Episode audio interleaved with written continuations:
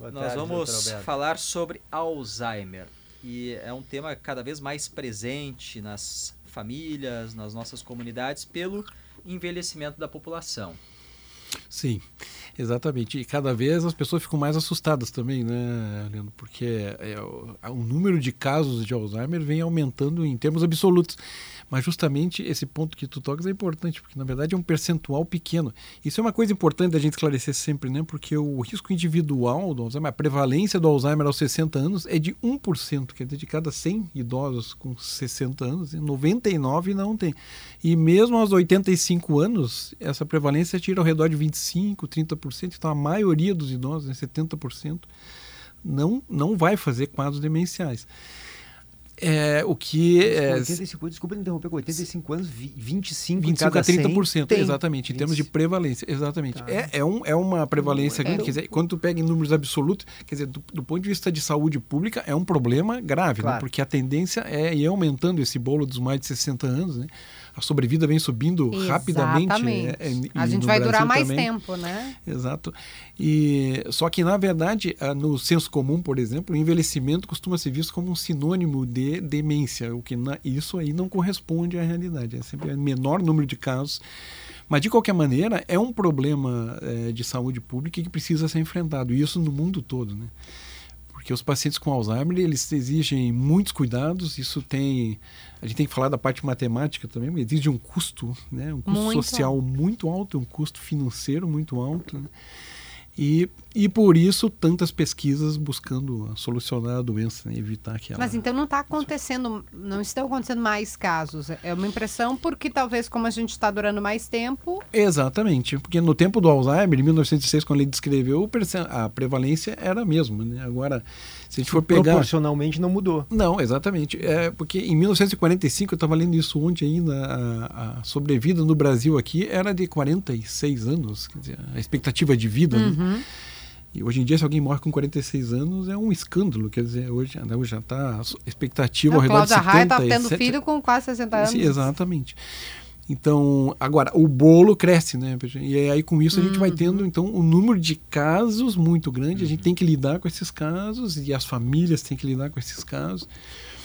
E que sempre é um, é um momento muito difícil, de grande impacto né, para a família. Desculpa, Lemon, antes de entrar no Alzheimer especificamente, eu vou Sim. aproveitar o gancho do que o senhor disse ali um pouquinho antes, que me chamou a atenção, que é, o, o senhor disse que se fala muito, né? Quando a pessoa vai ficando mais velha, parece que necessariamente Vai o, ter o uma- senso comum entende como se a demência Que vai estivesse ocorrer uma chegando. demência. sim. Exato. Se ouve muito isso, né? Alguém mais velho fala alguma coisa meio intempestivo às vezes e alguém comenta assim, é que ele tá meio gagá, né? Já tá meio, Sim. tá meio zureta, já É. tá meio gagá. Caducou, Isso é muito né? comum A gente isso, fala por causa da idade, muito né? comum, qualquer pessoa assim mais velha, às vezes pessoas públicas dizem alguma coisa, é porque ele já tá meio gagá, tá meio velho. Faz sentido isso? Uma pessoa mais velha, ela realmente tem algo ali que faz com que ela fique, enfim, com, com, com a maneira de falar fica mais frouxa, fica mais.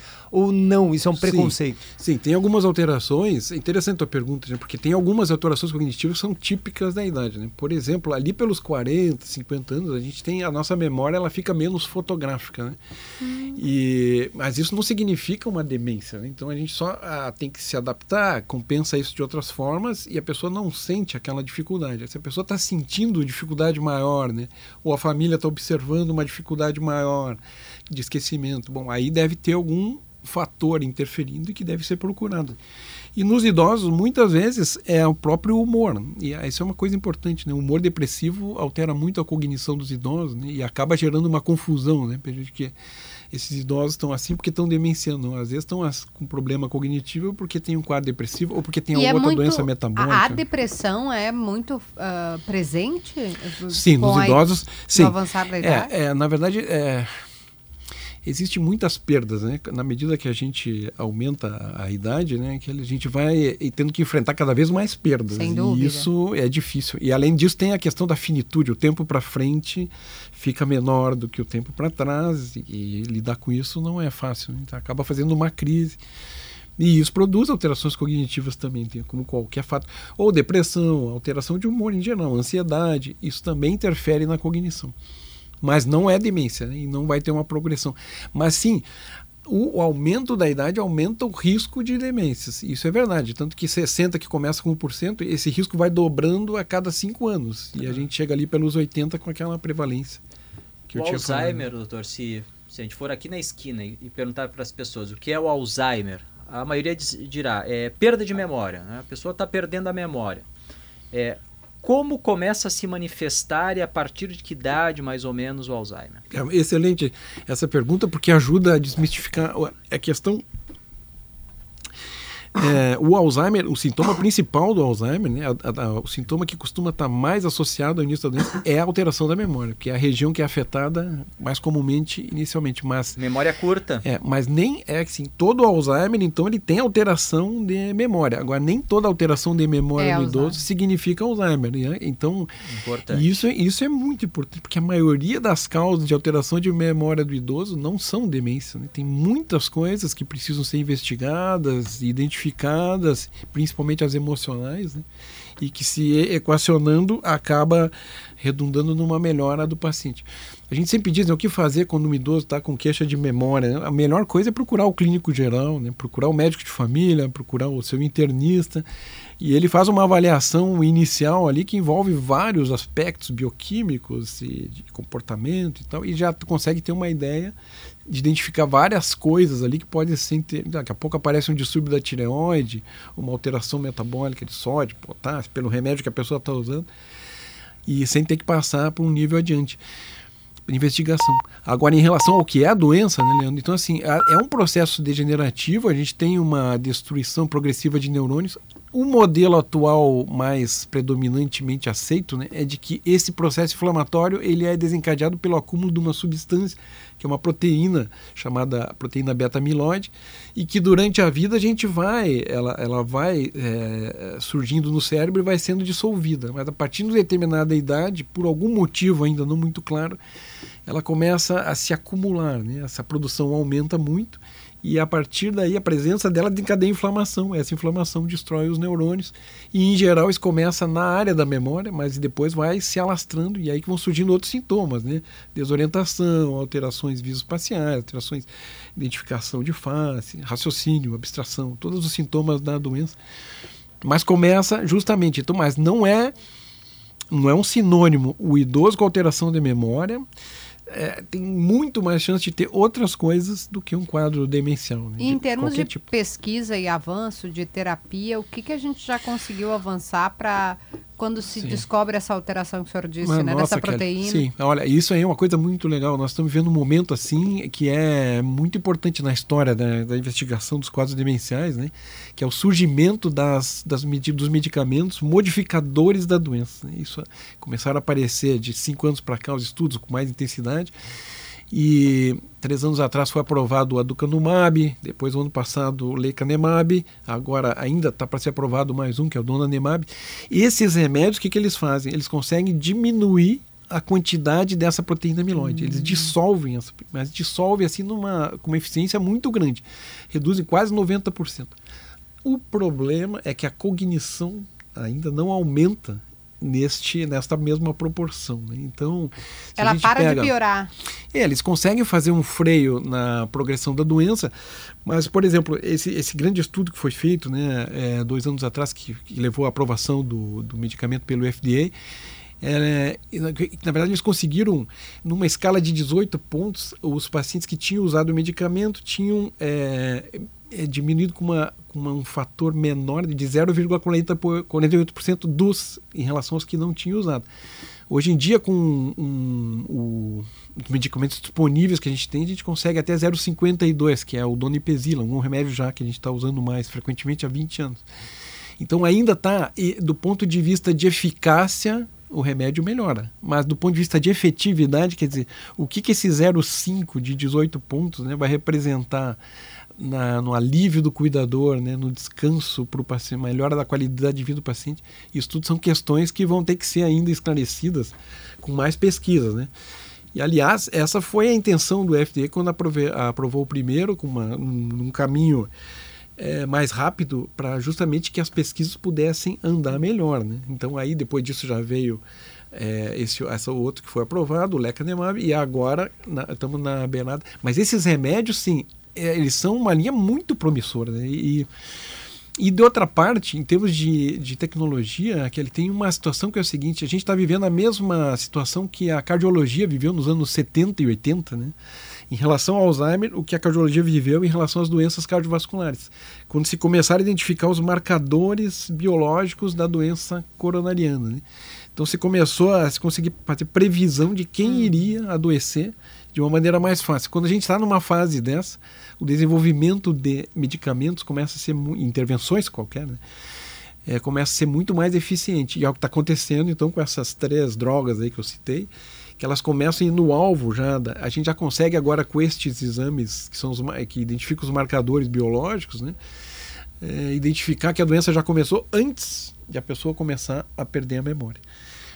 Mas ah. tem uma questão ah. importante, né? A gente não pode fazer esse exame a rodo na sociedade para ver quem é que já está com a doença. Não é esse uso que se propõe, porque seria até até com um problema ético, é aí, ético. porque do ponto de vista de intervenção a gente não tem ainda alguma coisa que diga, bom, identificamos, vamos usar um remédio ter. e não vai ter mais a doença. Os resultados são muito pobres, né, como eu falei. Então aí a gente ainda está numa fase de desenvolvimento e de conhecimento, mas a gente tem que botar o pé no chão porque ainda falta muito. Além do que tem o custo, né? O custo desse lecanemab, do que foi aprovado no ano passado, é de 2 mil é, dólares por mês. Né? E as aplicações são feitas injetáveis de 15 em 15 dias, tem toda uma logística complexa. E esse custo alto e, e, tem que ser feito no início da doença. Então são muitos pacientes que a gente tem que pensar em fazer, né? Mas é por aí, é, essa é a melhor, é a melhor é, perspectiva que a gente tem hoje no desenvolvimento de drogas. Mas tem outras, né? E talvez a, a, a, hipótese da amiloide é uma delas, mas várias outras. Por exemplo, tem um medicamento que está muito falado aí, que é o, é o, é o semaglutida, né, que é a caneta para o emagrecimento, né? Ah, tipo É, isso é uma curiosidade interessante, porque esse medicamento aí também parece ter um papel na, em evitar a progressão do Alzheimer. Mas tem vários loucura. estudos sendo feitos, né? Com essa intenção de identificar realmente qual a capacidade e e se realmente tem segurança e se realmente isso pode ser usado. Mas, mas é, isso é porque, porque tem uma questão, o, o, Alzheimer nos anos 2000 ali, alguns autores começaram a chamar de, de é, diabetes tipo 3, porque tem, a gente tem diabetes tipo 1, né, uhum. que é da infância ali, depois diabetes tipo 2, que se desenvolve mais tarde, e seria diabetes tipo 3, porque também tem um distúrbio da absorção do açúcar né, nos neurônios, muito semelhante ao da diabetes. Então, esse é um mecanismo que a semaglutida talvez possa colaborar. Alguns pacientes que estavam usando, daí que surgiu a hipótese, que se começou a investigar, né, mostravam melhora cognitiva, ou freavam a perda cognitiva. Então, na verdade, dali em diante se começou a estudar. Roberto, provavelmente o que a gente vê, vai ter né, no futuro é uma mistura de estratégias. Né? Nós vamos usar uma estratégia para reduzir a amiloide, uma estratégia talvez para melhorar essa absorção da glicose, talvez outra estratégia para aumentar a acetilcolina, que é o remédio que a gente tem disponível atualmente. Né? Vai ser um tratamento multi, multi é, medicamentoso. Doutor Alberto, tem um filme, eu achei espetacular, não sei se o senhor já viu, acredito que já tenha visto, chama Meu Pai, né? É um filme muito bom com Sim. o, Anthony Hopkins, Sim. em que pela primeira vez, que eu me lembro, talvez tenham feito um filme antes disso, não me lembro, né? Que é, que é, é. o ponto de vista do paciente. Exatamente, isso né? é sensacional naquele é filme. Fantástico. Eu estava comentando com a Camila ali. E é muito angustiante. A sacada do diretor ali é foi. espetacular. Ele coloca a gente na angústia do paciente. Do paciente. É. Então o paciente está na casa dele, o Anthony Hopkins é um senhor, né? E, e, aí daqui a pouco aparece na casa dele, na frente dele, né, uma, uma pessoa que ele nunca viu na vida dele, está dentro da casa dele, mas na verdade é o genro dele mas ele nunca viu na vida. Naquele momento ali, é. o ponto de vista dele é este, uma pessoa absolutamente nova. Ele nunca viu. É o genro dele, é casado com a filha. Quer dizer, ele tinha convívio com ele, mas o paciente não se lembra daquela pessoa. Então tem vários momentos esse angustiantes, assim, em que a gente só vai entender depois, né, o que, que é a realidade mesmo, porque ele está focado, o diretor, em mostrar a realidade que o paciente vê. E, e, e é, é, brilhante, é muito bom. E, e eu queria perguntar primeiro se de fato é assim e segundo, como é que a gente ameniza um pouco a angústia de um paciente com Alzheimer, como o caso desse senhor aí, né? Então, muitas pessoas estão nos ouvindo, têm familiares com Alzheimer e tem uma maneira de, de amenizar, de, de, de, dizer, de conversar com o paciente, dizer que ele tem Alzheimer, isso é bom, ele saber ter essa consciência, ou não adianta muito, não vai fazer muita diferença? Não adianta, Enfim, adianta orientações muito, o senhor tem dá? muitas coisas para fazer. E esse, bom, é, eu iniciaria citando é a existência da Associação Brasileira de Alzheimer, né? A, a Abraça ela faz um trabalho justamente né, de educação e de acolhimento dos familiares, né, já há, há, completando 27 anos agora no Brasil e aqui no Rio Grande do Sul é uns 16, 17 anos mas justamente tentando mostrar isso para o familiar, né? É, tem como fazer, né? É o impacto, é como se caísse né, um, um petardo no meio da família ali, toda a família essa é, é, é atingida e o impacto é muito grande. A piora da qualidade de vida da família e do paciente. Nós estávamos falando do filme, o paciente sofre no início da doença ali, porque tem aquelas cenas, né, aquela situação que mostra ali ele se questiona, ele fica confuso e tal. Mas, na verdade, quem mais sofre, justamente, né, são os familiares. Uhum. Depois que a doença progride, o paciente vai entrando num, numa situação de indiferença e de tranquilidade, embora às vezes possa ficar agressivo, embora possa. Mas, do ponto de vista da doença em si, ele não se dá conta da gravidade. Agora, uhum. os familiares né, vivem isso. E é importante a gente mostrar isso para os familiares, porque tem como fazer. É, por isso que a importância do diagnóstico precoce hoje em dia ainda não está relacionada a uma intervenção que vai evitar a progressão da doença. Como eu falei, os medicamentos estão surgindo, mas ainda tem riscos muito maiores, muito maiores do que o benefício. Mas é, ajuda o diagnóstico precoce na organização da família. E aí é um ponto-chave, viu, PG? Porque uhum. como fazer o impacto ser menor, né? com menos sofrimento para a família. É muito importante, por exemplo, a nossa próxima reunião da Abras, a gente está fazendo uma parceria, o Moinhos de Vento com a Abras, a nossa próxima reunião, dia 11 de março, será justamente sobre o tema da terapia ocupacional na doença de Alzheimer. A terapeuta ocupacional tem um papel fundamental, né? ela ajuda a organizar a estrutura da casa, preparar a família para como tem que lidar com os pacientes no dia a dia né? e, ao mesmo tempo, como ocupar o paciente durante o seu período, porque a pior coisa para um paciente com Alzheimer é ele ficar naquela rotina, é, assiste televisão, vai, come, depois toma um remédio, vai para frente da televisão, depois dorme, come, vai para frente da televisão, uma rotina muito pobre, né, piora muito mais o paciente do que ele poderia ter um desempenho. Então, com a terapia ocupacional, e sempre dá para fazer alguma terapia ocupacional que melhora a autoestima do paciente, descansa o cuidador, consegue fazer com que a vida fique muito mais tranquila para ambos ali. Então, além do que, a gente tem então todo o arsenal é, medicamentoso disponível, embora a gente sempre precisa ressaltar que as estratégias não farmacológicas né, são muito mais importantes e elas vêm antes da Sim. organização do ambiente para o paciente. Mas depois a gente ainda tem as estratégias farmacológicas. Aí tem medicamentos para controlar os sintomas do paciente e medicamentos específicos, que é esse que nós estamos citando, que a gente já tem atualmente três ou quatro que ajudam a intervir na, no aumento da acetilcolina, que ajuda isso já tem há 20 anos. E agora, e a gente tem também os medicamentos para controle do comportamento. É, e, é, e, nessa área também de controle de comportamento as coisas estão avançando. Ano passado foi lançado o primeiro antipsicótico aí, específico para idosos, né, que é o Brexpiprazol, foi aprovado nos Estados Unidos e ele tem um efeito muito bom, ele tranquiliza, consegue tranquilizar, coisa que a gente não tinha até então, né? Doutor, o senhor, como médico, então recomenda que o paciente, uh, a partir do diagnóstico, tenha informação, saiba que está com Alzheimer. Mas com toda certeza. Esse é o objetivo da Abras, viu, Leandro? Né? Justamente o que a gente busca lá é, é passar uma informação e uma, uma informação é, qualificada é traduzida, porque não adianta é, muita técnica né, para o familiar, ela tem que ser traduzida para a prática do familiar. Mas isso faz toda a diferença. Né? Educação para doença. Quando a dona Yara Portugal, a senhora Yara Portugal, ela fundou a, a aqui no Rio Grande do Sul, nos anos 90 ali, e na época ela sempre comentava isso, porque naquela época não tinha Google, não tinha essas fontes todas de informação, né? então a Abras acabava sendo a, a origem da maior parte da informação. Hoje a gente tem outras fontes de informação, mas sabe que a coisa ficou até uma, talvez mais perigosa, porque essa é uma informação crua que tem sobre saúde no Google ali, né? Uhum. E às vezes as pessoas mais se assustam do que se ajudam. Mas, de qualquer maneira, a Abras continua tendo papel em traduzir essa informação técnica que está no Google ali para o dia a dia dos familiares, né? Tem algumas perguntas de ouvintes aqui, Stout, se eu posso Sim. passar rapidamente, só que, doutor, a gente tem três minutinhos para passar aqui pelo menos umas três perguntas. Sim, então, vamos ver. Vamos tentar ser breve dentro do possível. Por exemplo, Uh, Irineu Lache pergunta se entre diabetes, o senhor falou ali, né? Diabetes sim. tipo 1, 2 e talvez o, o, o Alzheimer chamam possa de diabetes, vir a ser sim. diabetes tipo é. 3, se entre diabéticos é mais comum o Alzheimer, ou se não sim, tem relação. Sim, a diabetes é um dos fatores para vários quadros demenciais, incluindo a doença de Alzheimer, né? Por isso que é importante o controle, o diagnóstico, o controle.